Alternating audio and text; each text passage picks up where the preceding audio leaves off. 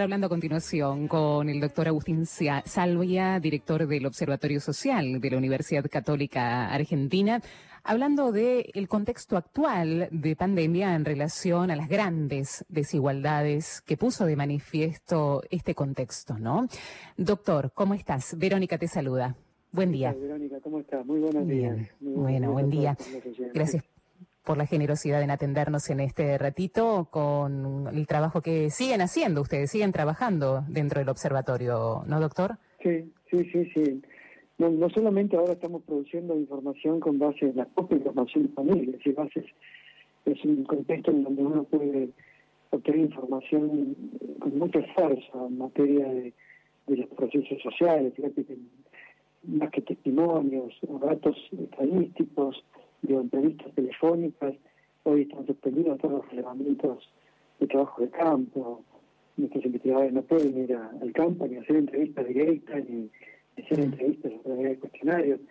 Eh, juntamos la información disponible y estamos procesándola para, bueno, eh, saber cómo estamos y a dónde vamos, al mismo tiempo que estamos haciendo el relevamiento que hacemos todos los años.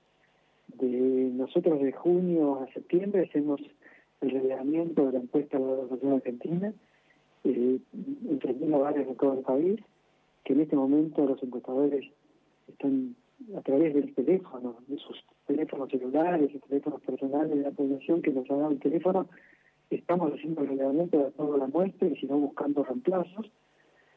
Hemos llegado ya a más de 4.500 hogares, nos cuesta un mes, nos están faltando 1.500 hogares, pero tendremos que trabajar arduamente para terminar la muestra, la muestra estadística, pero estamos haciendo un trabajo de campo muy intenso por los medios que nos permite la pandemia, la cuarentena.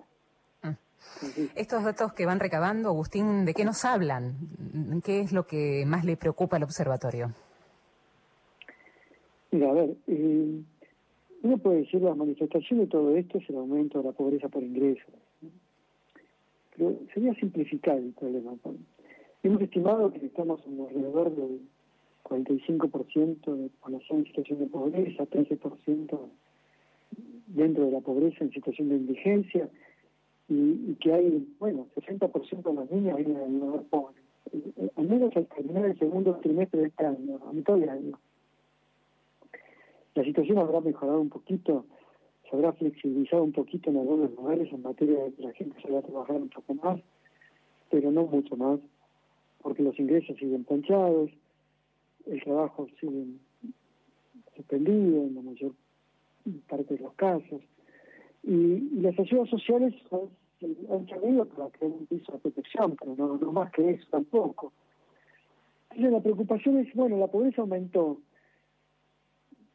tenemos dos problemas más estructurales. Uno es eh, qué impacto que no son visibles en términos de pobreza por ingresos te está dejando esta pandemia y, cuáles son las nuevas deudas sociales que se generan como para eh, emprender un proceso de, reconstrucción. Con respecto a la, primera pregunta, eh, diría que aspectos no visibles es una mayor debilidad de los procesos de educación asociados a la socialización eh, de los niños y niños y adolescentes del país. Eh, ha tenido un golpe muy fuerte un año sin clases. Eh, sin clases no solamente sin contenidos curriculares, sin vínculos, sin relaciones, sin, sin procesos de socialización. Y otra vez la desigualdad, porque la desigualdad golpea más a quienes justamente tienen menos vínculos con el mundo societal, quienes tienen menos relaciones con familias con, capital humano, capital educativo, capaz de dotar en otras experiencias vitales o cotidianas, o transmitir esos conocimientos, o poner esos desafíos. Entre los más pobres, eh, la pobreza significó eventuales contactos con un maestro, maestra, con una escuela, escuela, que capaz de dotarles de algún instrumento, para pensar o hacer ocupar parte del tiempo, pero no un trabajo sistemático de formación, ni de transferencia de contenido, ni aprendizaje, ni de socialización con pares, o con un vínculo que capaz de darle cohesión, contención espiritual. Entonces, ahí tenemos un, un problema. La educación no estamos teniendo como un espacio visible, pero eh, la, la, crisis ha producido un, número importante de muertes, la pandemia, perdón, COVID-19. Sí. Eh, pero así como ahora vamos a hablar de la crisis del empleo o de la pobreza, pero también ha producido eh, menos capacidades de desarrollo humano en nuestras infancias y mayor desigualdad.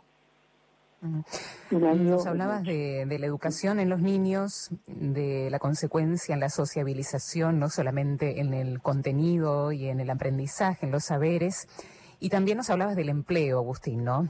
Claro, mm, si hablamos de recuperación también, si hablamos de que ya venimos perdiendo, hablando de empleo, ¿no? entre 460, 500 mil puestos de trabajo, ¿no? Si hablamos de recuperarnos, si hablamos también de los pibes, ¿no? En cuestión de recuperación, no solamente días de clase, sino toda esta cuestión social, de sociabilización.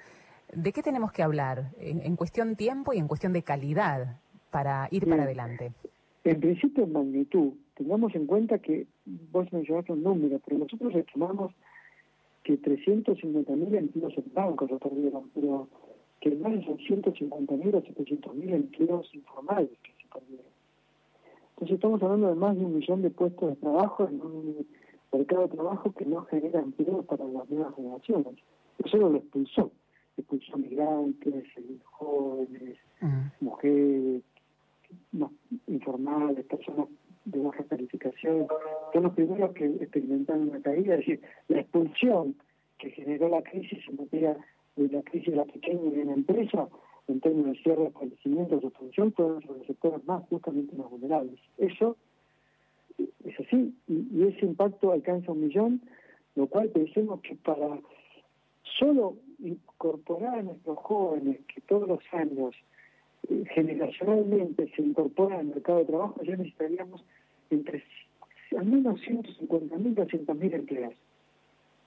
No solo no tenemos esos 150.000 o 200.000 empleos nuevos para los jóvenes que, se incorporan al mercado, sino que hemos perdido un millón. Ah. Entonces, la situación es muy delicada. La recuperación implica trabajo, no más programas sociales. A esta altura el programa asistencial, una, un colchón, un piso, pero la salida esto es el trabajo. Estamos en una economía que crezca, que se recupere con trabajo y que demande trabajo al sector informal, a la economía social y popular, al trabajador joven, a la mujer, al adulto que se quedó sin empleo, que multiplique empleos en donde se pueda. En principio, bajo el formato disponible, basta que evitemos la creación y después apuntando a un empleo de calidad. Pero incluso hoy por hoy tener un empleo informal fíjate cómo hemos llegado a valorar que la gente haga charlas o venga, haga venta ambulante. Sí. un empleo informal hoy por hoy es una fuente de, financiamiento para las necesidades básicas del hogar, pero al mismo tiempo es un, mecanismo de contención social. La gente está haciendo algo, está trabajando por su propio destino, por su propia reproducción. Está produciendo un trabajo que los pone a disposición social y sobre esto obtiene un ingreso no perder ese vínculo relacional entre el trabajo y la recompensa del trabajo para ganarse la vida es muy importante desde el punto de vista espiritual, no solamente desde el punto de vista económico productivo. La reconstrucción pasa por más trabajo. Más trabajo que tiene que fomentarse en la pequeña y la empresa y que tiene que fomentarse en la economía social y cultural, pero que también tiene que fomentarse en la economía dinámica porque necesitamos exportar más, vender más tecnología y productos a las industriales al mundo, lo cual todo eso tiene que empezar a arrancar con una maquinaria que, esté eh, coordinada. Y, esa coordinación implica política. Si la política política implica acuerdos, los acuerdos eh, permiten crear bases para justamente una estrategia donde uno pone horizontes para el día a día. Y yo lo que lamentablemente veo no solamente es la crisis, sino la falta de esos horizontes la falta de clases dirigentes y de gobierno, incluido el gobierno dentro de esas clases dirigentes, obviamente, que, que no nos proponen horizontes capaces de eh, proyectar la labor cotidiana de, la población y su esfuerzo cotidiano para ganarse el pan de cada día con el trabajo que se pueda, diciendo, bueno, yo tengo la verdad, la posibilidad de pensar en que esto, vamos a salir de esta crisis y vamos a encontrar un horizonte diferente. Pero que esto no sea solamente una promesa, sino que sea un conjunto de medidas que nos haga posible eso. Creo que una de las claves para que eso ocurra es recuperar la confianza eh, y que los actores económicos, sociales, pero sobre todo también políticos, puedan encontrarse para dialogar las políticas del bien común. Y que estos datos no se escondan debajo de la alfombra. Importante eso también, Agustín. Cada vez que pasa una crisis de esta, los gobiernos, no importa qué ideología, qué orientación, tienden a ocultar la realidad. Es lamentable. Como si ocultar la realidad significara resolverla. Como si ocultar la realidad significara no hablar de ella y por lo tanto no existe. La magia de, de que la palabra no se instale en la palabra crítica o la duda o la sospecha o el miedo o el sufrimiento como palabras, como dichos de la población, como expresión de, sentimientos y de necesidades, no se instale en el debate público porque se le tiene miedo. Y yo creo que el miedo está, desde el punto de vista político, en que todavía nuestras clases dirigentes no están a la altura de, no solo de los problemas que tiene la sociedad, sino de las capacidades que tiene nuestra sociedad para salir adelante. No están a la altura una sociedad que innova todos los días para sobrevivir, que de académicos, científicos, trabajadores, empresarios, emprendedores, organizaciones sociales, parroquias, el pueblo, el pueblo de Dios trabajando para sacar adelante eh, una situación de dolor y de sufrimiento. Eh, ese esfuerzo que se está haciendo en la sociedad argentina, yo siento que no está representado eh, en la lógica de la política. La política una vez más se pone más lejos de la gente y discute eh, y pelea y hace pleitos en un espacio donde la gente llega a pasar el conflicto y eventualmente algunas clases sociales los segmentos con relativos privilegios tienen se pueden ocupar de los problemas políticos que están teniendo o los debates políticos que están teniendo la sociedad. Pero las necesidades de la gente no son puestas como prioridad. Y, si uno pusiera en prioridad eso, eh, dejaría estos debates, dejaría estas, estas grietas innecesarias, estas chitanas políticas ideológicas de un lado y de otro, convocaría un acuerdo, a una reunión, a un pacto social, a un pacto político también, a una paz política capaz de decir argentinos, miren, vamos a estar juntos luchando contra esto. Es sorprendente que la política no sea capaz de generar eso. Mm, que se sigan peleando como niños. Eh, doctor, ¿te preocupan posibles desbordes sociales por todo este contexto, por toda esta situación que acabas de describir? No, no, no. Me han preguntado en varios escenarios esto. Yo no visualizo un desborde. Sí, visualizo el reclamo, la reacción de las clases media bajas, que, obviamente están afectadas, reclama por sus, algunos valores políticos democráticos, que se ven alterados, afectados. No, no tomo partido por eso, pero esos banderazos o estas manifestaciones tienen una expresión también vinculada a una clase media que, que sufrió, clase media baja que experimentó una caída importante en sus ingresos, en su nivel de estudiante. Yo miro ahí un, nivel de descontento, creo que todas las formas democráticas de una manifestación democrática y por lo tanto hay que tener eso. El reclamo, la manifestación de, de reclamos es un derecho democrático y tenemos que protegerlo y apoyarlo. Más allá de los cuidados preventivos que tenga que tener una pandemia. Pero ahí yo no, no, no calificativo a favor ni descalificación por ese proceso. Creo que es, eh, habla de las fuerzas vivas que existen en la sociedad. De la misma manera que desde otro lugar hay manifestaciones de trabajadores o de segmentos sociales que que pongan o pretendan que, que, se los atienda o se reclamen sus derechos más básicos. Pero ellas incluso están más silenciadas, son más son transcurren por carriles más silenciosos que las marchas de las clases medias. Ahora, eh, no veo un estallido social, pero sí veo una procesión que va por dentro de la sociedad, un decaimiento yo veo un percibo un decaimiento social.